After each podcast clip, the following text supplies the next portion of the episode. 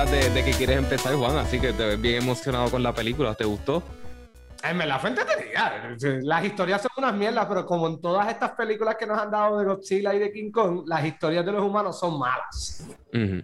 Este, Terrible, es terrible, es terrible. Sí, sí, sí. Y para mí la peor, la que ganó, la peor, la peor fue el trío que fueron de un ascensor submarino de Estados Unidos a China y había un podcastero que sabía todo y que eran expertos en filtrarse en medio de una empresa que la tecnología parece que era su fuerte y su debilidad al mismo tiempo.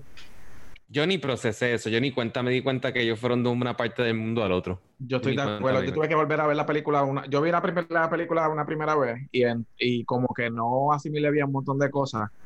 Este, la segunda vez que la vi, pues entonces ahí la película me, me fue un poquito más coherente. Definitivamente, en, term- en términos de los mejores humanos, son los, los de Kong, porque los humanos de. Godzilla son desastrosos. Sí. Este, Millie Bobby Brown no tenía nada que hacer allí. Lo único que ese grupito hizo fue tirar agua en un, mentira, alcohol en una Exacto. computadora y para que Mechagodzilla y se parara por un segundito. Exacto. Es Pues, como que... La única personaje humano bueno ahí es la nena. Pero Sí. total, nosotros no vamos a ver esto. Y lo bueno de la película fue la partida que le dio Godzilla a Kong. La Carlos, con cogió una pela bien cabrona. Claramente, Gracias a sí. Vaya, güey, este, gracias a Miguel, ya yo sabía lo que iba a terminar pasando en la película, Sí. porque Miguel tuiteó, Tiro spoilers. este, tiró un mega spoiler, este, lo tuiteó y yo dije, Salía en el pues, trailer, lo que va a pasar es que, ok, spoilers desde aquí, lo que va a pasar es que estos dos se van a juntar, este, y van a pelear contra, este, Bueno, contra, contra el, el Godzilla, este, mecánico, el Mecha Godzilla. A mí me gustaron las peleas. La pelea, la primera pelea que fue la pelea entre agua y barco estuvo bien cabrón. Estuvo bien cabrón.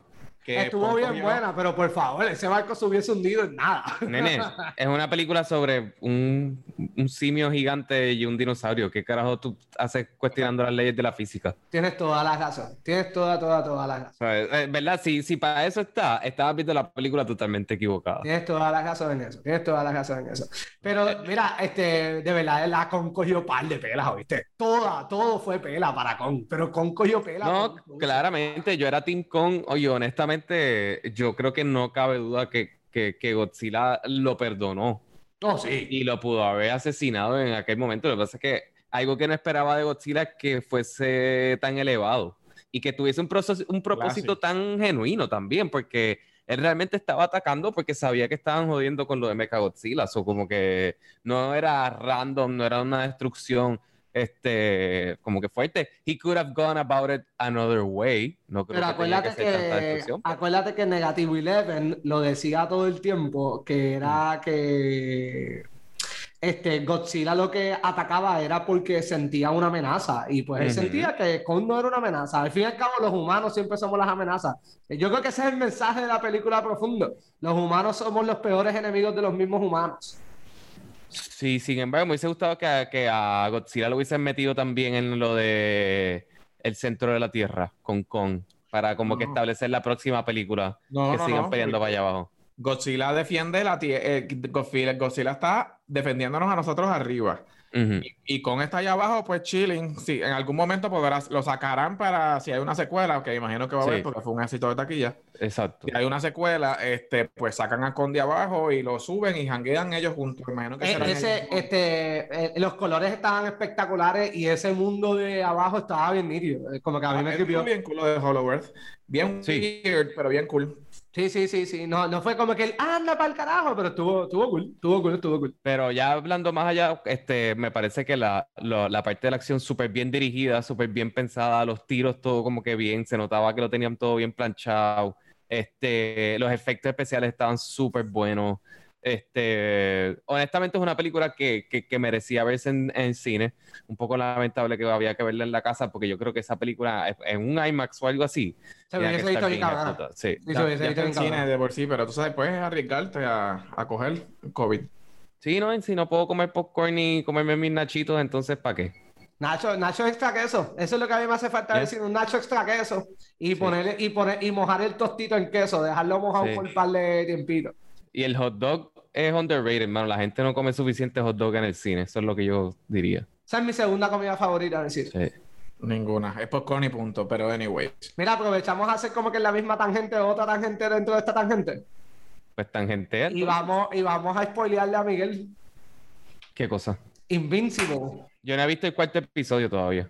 Ah. Así que es suavecito. Está bien, pero podemos, podemos decir que está nítido. Este, Está muy cabrón. Sí, está bien cabrón. Y es... Pica, pica un poquito para The Voice, pero no es The Voice. Eh, pa- vamos a hacer una pausa. aquí. estos superhéroes que son buenos, pero sabes que te voy a ganar sea como sea. Juanga, escucha. ¿Qué Si tú pasó? vas a escribir la serie, no digas el título sin decir nada de la serie. A mí me parece que Juan está haciendo un pésimo trabajo en estos momentos, todo lo que yo tengo que decir. Vende la serie, dice, di de qué trata, qué sé yo qué, para la gente que no sepa.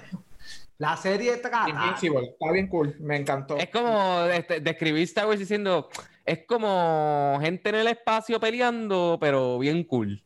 Bueno, Eso pero dije, pero dije que era como un The Voice, pero este, que no eran malos, era gente buena, pero que vamos a ganar a toda costa y vamos a hacer lo que nos dé la gana a los malos.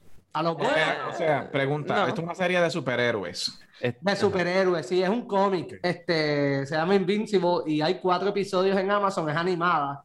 El cast está súper nítido. Va desde J.K. Simmons, John Hamm sale por unos minutos. Este, ¿Estás leyendo el IMDb? No, no estoy leyendo, estoy diciendo de memoria. Lo estoy diciendo de memoria.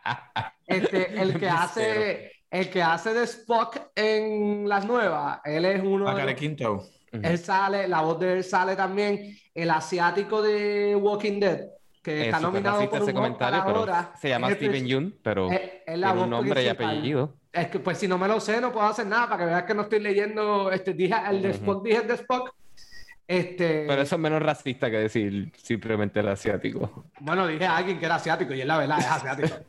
Este, y él es la voz principal y el cast está súper bueno, es súper fun la serie, es animada, pero se ve nada, se ve como que... Nada, yo, eh, eh, claramente no es como The Voice. Este, hay un personaje que se parece a un personaje de The Voice, pero la realidad es que son, es una manera de ver superhéroes bien realista. Es lo que yo creo que eh, lo- a lo que podemos llegar. Son como que superhéroes con problemas como bien reales y, y en esta línea como Wanted y todos estos otros cómics que tratan como que de aterrizar a los superhéroes y no hacerlos perfectos, pues eso es más lo que yo creo que esta serie está buscando. Ah, y lo que me gusta es que te los pintan como las vidas humanas normales que puede tener un ingeniero, un maestro, pero eres superhéroe. Sí. Y dijiste pintan y el, el show también está muy bien pintado, me gusta la animación un montón. Sí, y los colores están espectaculares. Sí. Lo escribió el de Walking Dead. Ah, es El de cierto, Eh, pero eh, él lo escribió el primer season de Walking Dead. No hay que escribir cómic de Walking Dead. Ah, ok, ok, ok. O sea, es del mismo creador.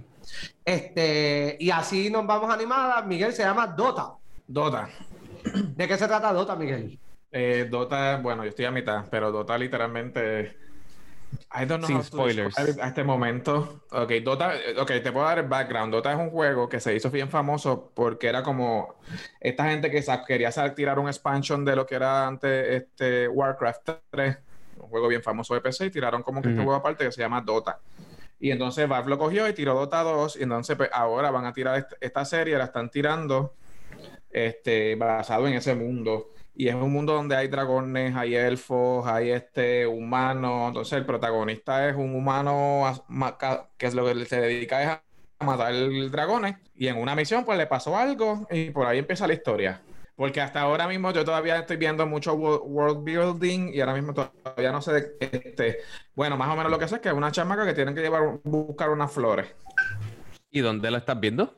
En Netflix. Eh, ah, es en Netflix. En Netflix original. Netflix y es de la misma compañía que trabajó la animación de este Avatar The Last Airbender y algunos seasons de Korra. Mm. Este, no estoy muy seguro de Dragon Prince, pero Ok. la historia está bien buena, este, la animación está bien buena, las peleas están bien buenas. No es tan desarrollada la historia como hemos visto en Avatar The Last Airbender o como Korra o como Dragon Prince, pero entretiene y bueno, vi el season completo en un día. Yo estoy a la mitad y de verdad está súper buena. Es bien entretenida. Pero Sí. todavía no sé, de- no sé hacia dónde va a llevar la serie. Juan Gata ya debe saber porque ya tú, tú has visto más.